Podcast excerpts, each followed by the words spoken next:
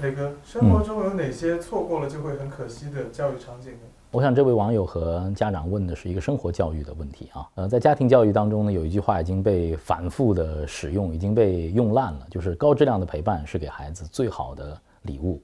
但是呢，因为现在的这个生活啊太繁忙，家长也背负着很多的压力。我听很多妈妈跟我说啊，臣妾做不到啊，实在是太忙了，我没那么多时间去陪我的孩子，怎么办？哪些场景错过了会很可惜？我想说的是，其实我们都很忙，陪孩子未必是要真的是大段大段的时间都以他为核心围着他转，这不是陪孩子现在最好的方式。碎片化的时间，您抓住了吗？其实。很多碎片化时间的碎片化的陪伴，如果说我们能够抓住这些场景的话，对孩子对家庭教育的丰富都是特别有帮助的。在我的这个心里头啊，因为我们都是陪着孩子一起成长，大家都有这个体感，一天的时间过得非常的快。如果说我们以二十四小时为限，有一些场景看似日常，我们每天都在做，但是如果我们用心做，了解其中的奥妙的话，我想大家一定会做得更好。我们来。数落数落，好吧。比如说，孩子上学和放学的时间，您是怎么用的？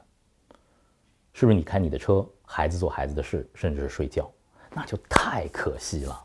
我觉得上学路上是最好的问答时间，你们可以天南海北、宇宙、地理啊，他们感兴趣的原始人、考古、恐龙，什么话题都可以谈。这个时候，孩子们是十万个为什么，在路上满足他们的。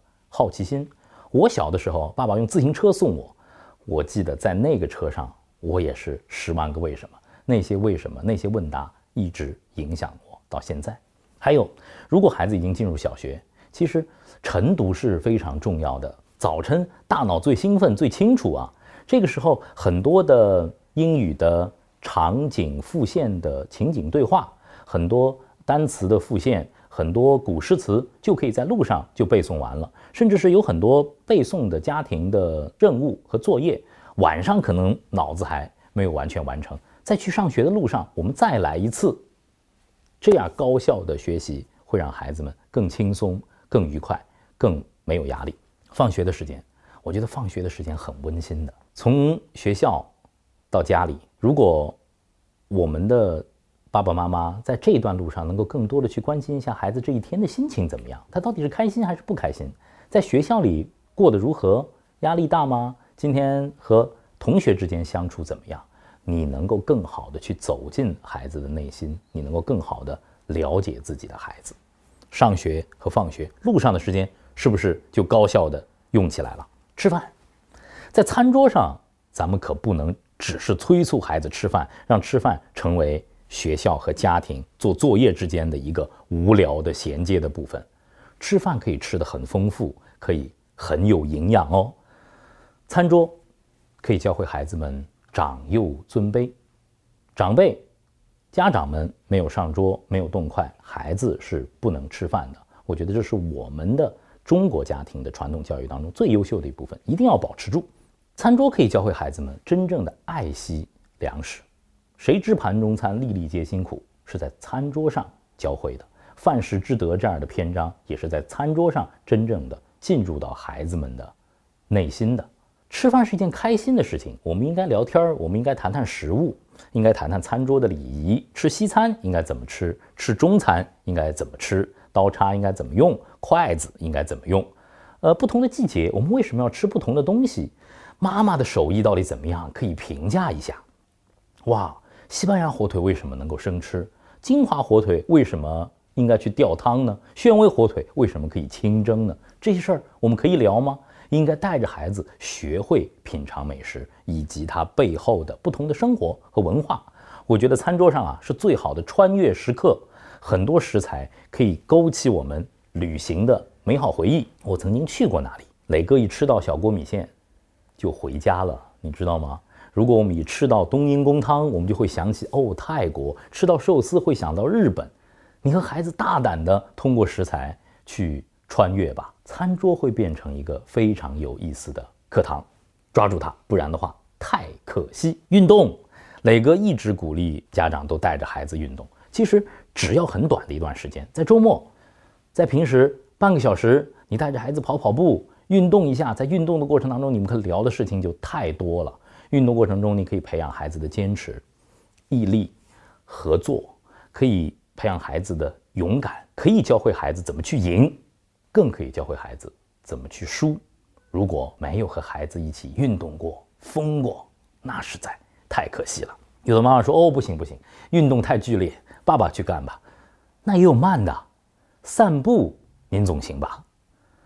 几乎和朗月的散步是我和朗月相处的亲子时光当中最快乐的时刻之一。每次在路上，我们都了解到了季节的更替，春夏秋冬到底是怎么回事儿，可以去观察植物的枯荣。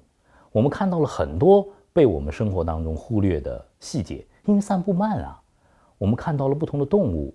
斑鸠、昆虫、蜗牛，他们是怎么在城市里生活的？我也会带着他们观察这个社会的不同，人们分工的不同。为什么有人行色匆匆，他们要去上班？为什么有人一个人？为什么有人是一个家庭？为什么有人会很辛苦？为什么有人会很悠闲？他们都在做什么？其实家长都可以告诉他们，这个社会是不同的，这个社会是分层的。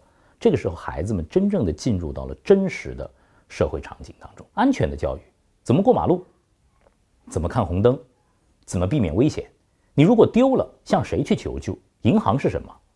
消防站是干什么用的？警察在哪里？这些都可以通过散步告诉孩子。最妙的是，数学都可以在散步当中教会孩子。您知道吗？雕塑上有几只鸟？门牌号码？为什么电线杆子会编号？为什么我们地上的地砖会有号码？城市的建设当中，很多关于数学的数字概念就进入孩子的小头脑了。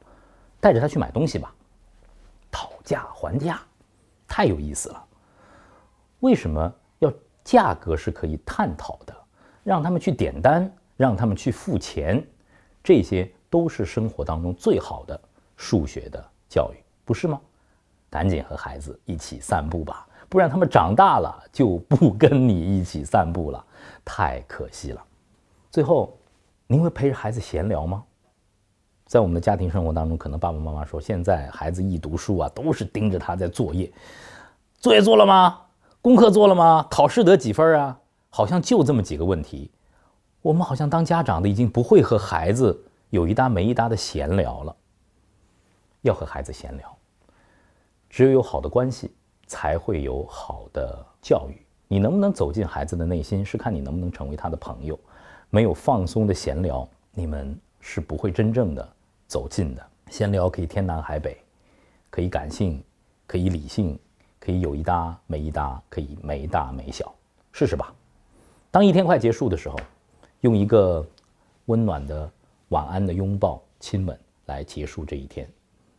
明天又要开始了。让我们用温柔的呼唤叫醒自己的孩子。你别看只是晚安和早安这么简单的动作，它会成为孩子内心真正的充盈的安全感和爱的底色。二十四小时匆匆而过，可能每一个碎片化的场景都会在你的生活当中不停的复现。当你错过了，就丢失了。当我们抓住这些碎片化的时间，高效的去运用它，高质量的去陪伴它，日积月累，您的孩子会不一样。